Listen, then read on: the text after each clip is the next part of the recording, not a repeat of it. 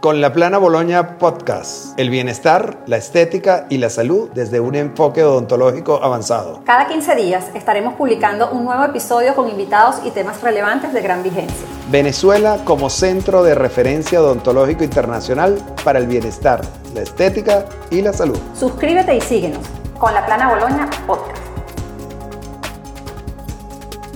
Eh, un cirujano maxilofacial, el doctor César Guerrero Barros, que hace 34 años eh, empezamos a trabajar juntos y iniciamos en Venezuela el mundo de la implantología, el, de esta nueva implantología.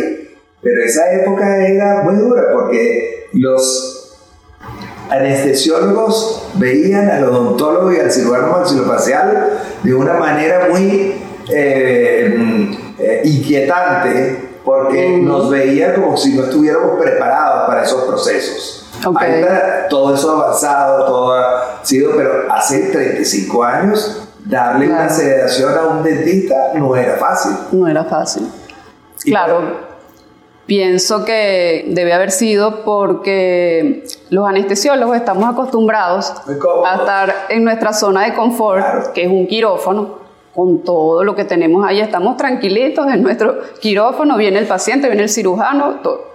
Ahora, trasladarse a un consultorio, trasladar el quirófano a un consultorio, ¿ok? Es sacarnos a nosotros de la zona de confort. Entonces a lo mejor todo el mundo no está dispuesto a hacerlo, pero lo importante es que si nosotros tenemos todo ahí, es tal cual como si estuviésemos, estamos trabajando tranquilos. Tienes que hacerlo todo bajo los parámetros total seguridad hacia el paciente y de total de seguridad de nosotros para el Exactamente. Entonces, claro. lo importante es tener todo, todo el equipamiento correcto, todos los medicamentos y de esa manera estamos ayudando increíblemente a los pacientes que no tienen no tienen el valor, la toma de decisión de hacerse un tratamiento que probablemente, yo me acuerdo, no lo voy a nombrar, un gran amigo mío que decía, no puede ser que tengas, que tengas la boca así, o sea, es que no, yo de verdad, yo te quiero ayudar. dice Rafael, no puedo, no puedo, te pones algo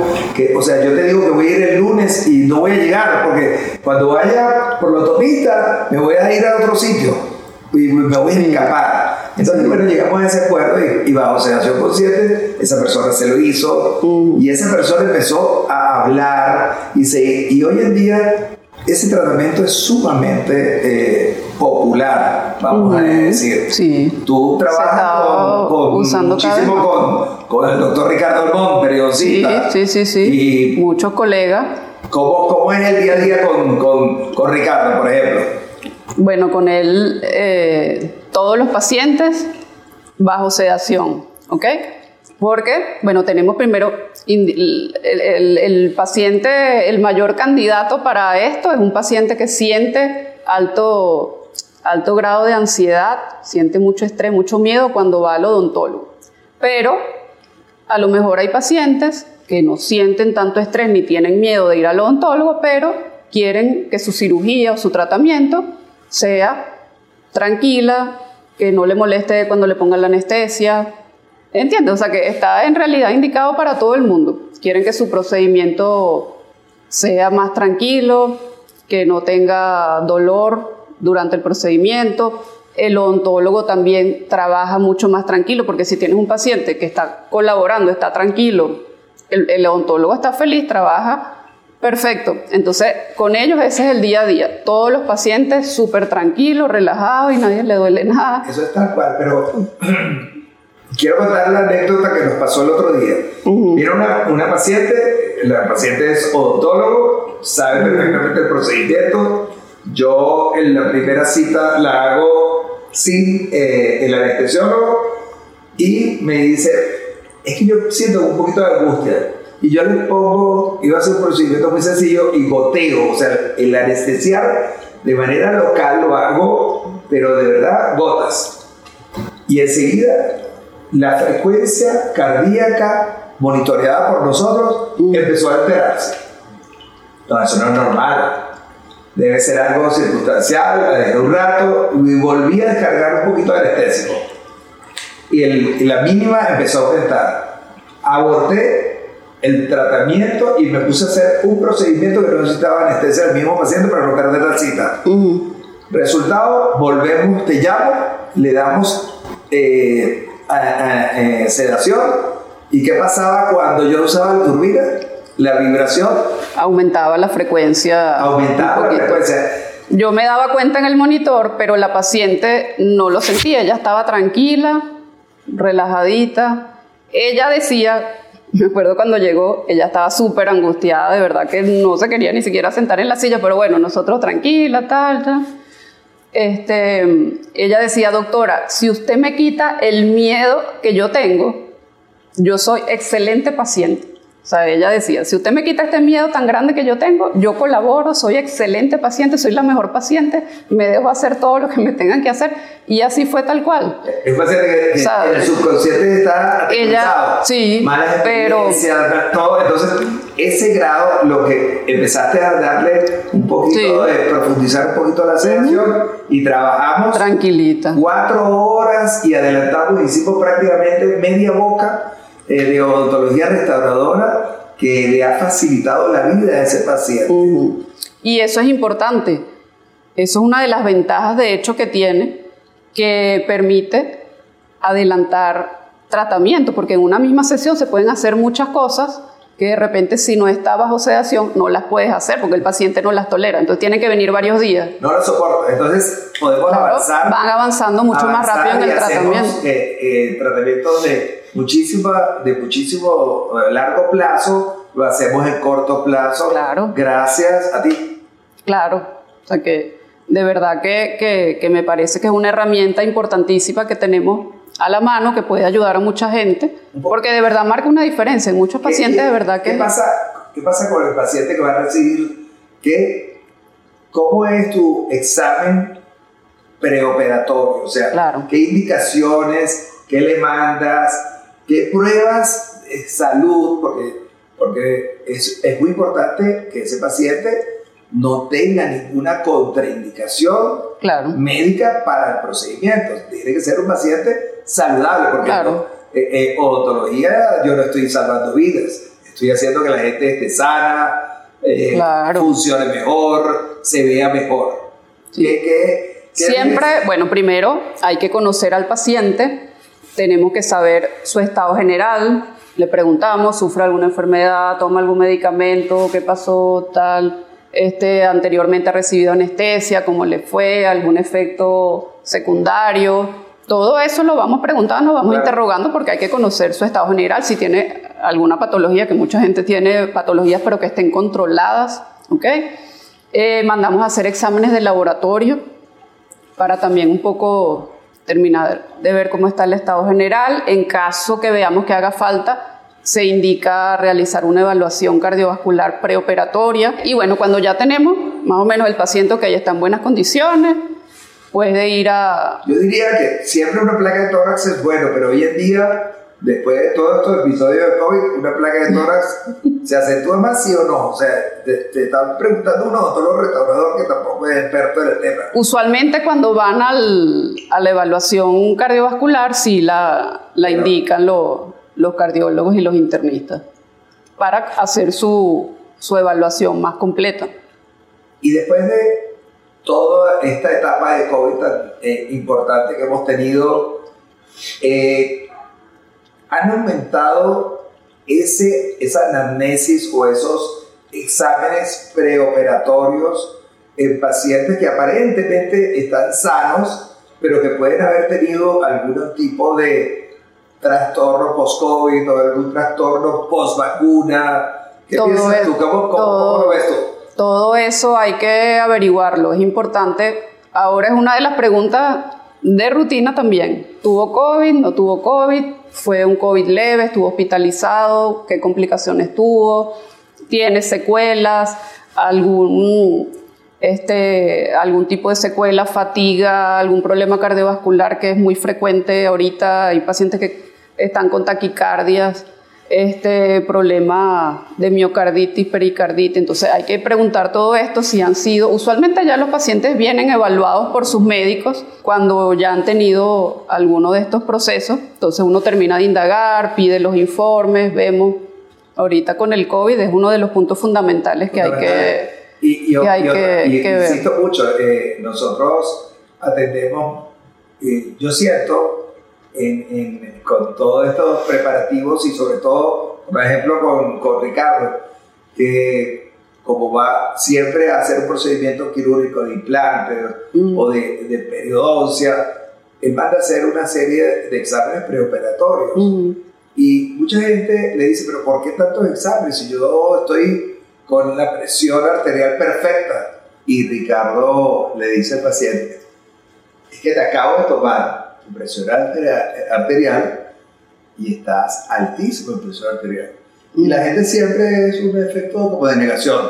No, yo tengo mi presión arterial perfecta. Y empiezas a hacer todas las preguntas y el resultado es que el paciente no se está controlando bien, no va al médico a lo mejor desde hace dos años.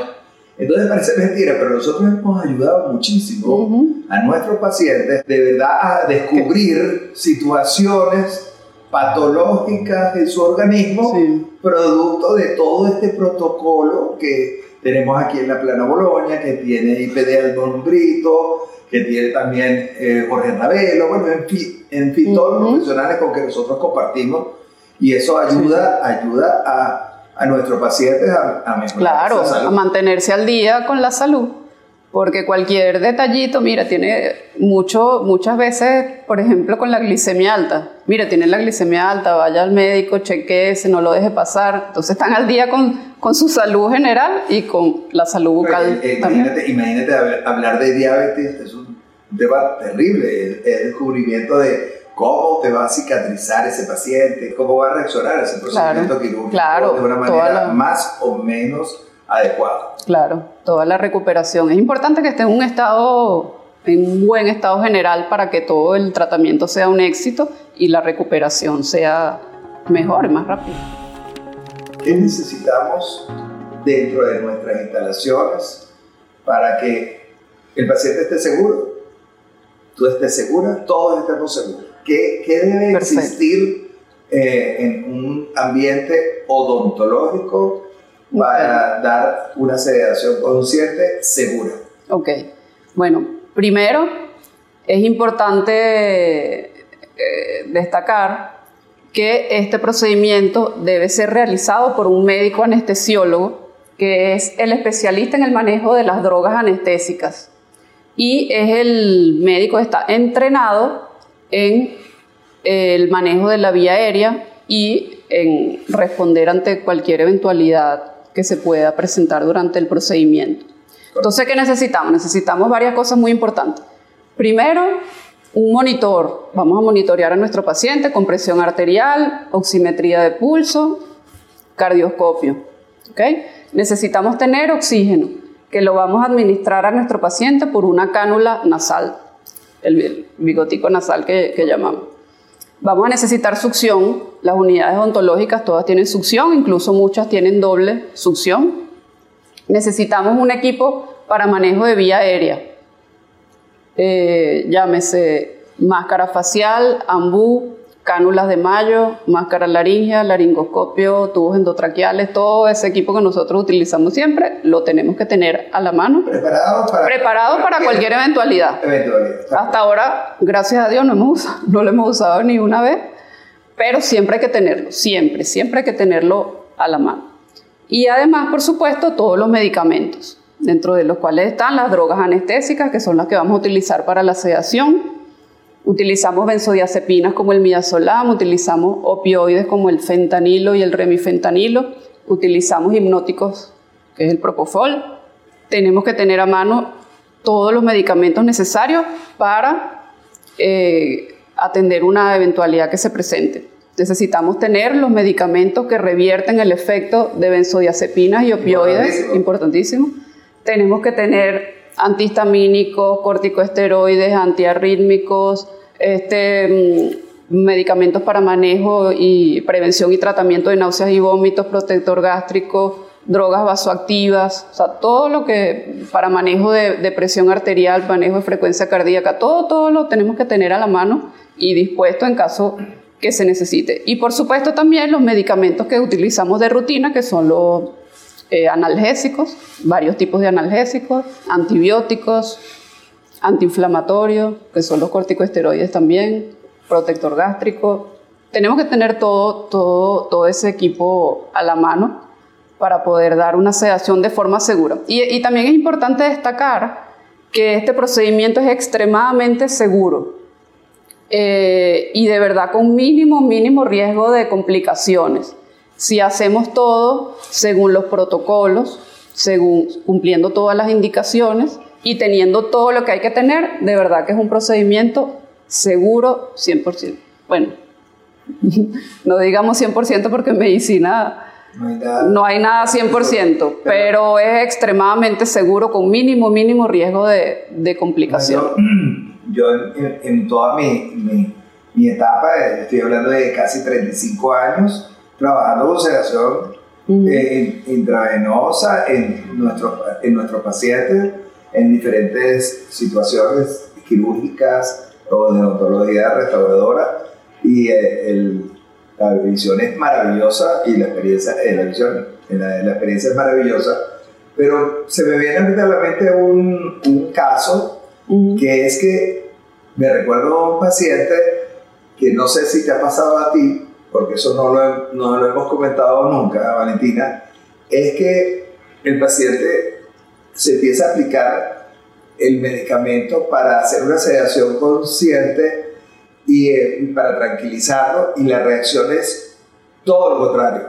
El paciente empieza en una reacción de nerviosa, de intranquilidad incontrolable y se tiene que colocar este revertor aparentemente eh, para, para, finalizar, ¿qué puede ser esos casos? ¿Te ha pasado? Sí, alguna vez, alguna vez ha pasado, porque hay un pequeño grupo de pacientes, mínimo, pero sí hay, que eh, eso es con las benzodiazepinas, con el midazolam, que ocurre lo que se llama una reacción paradójica.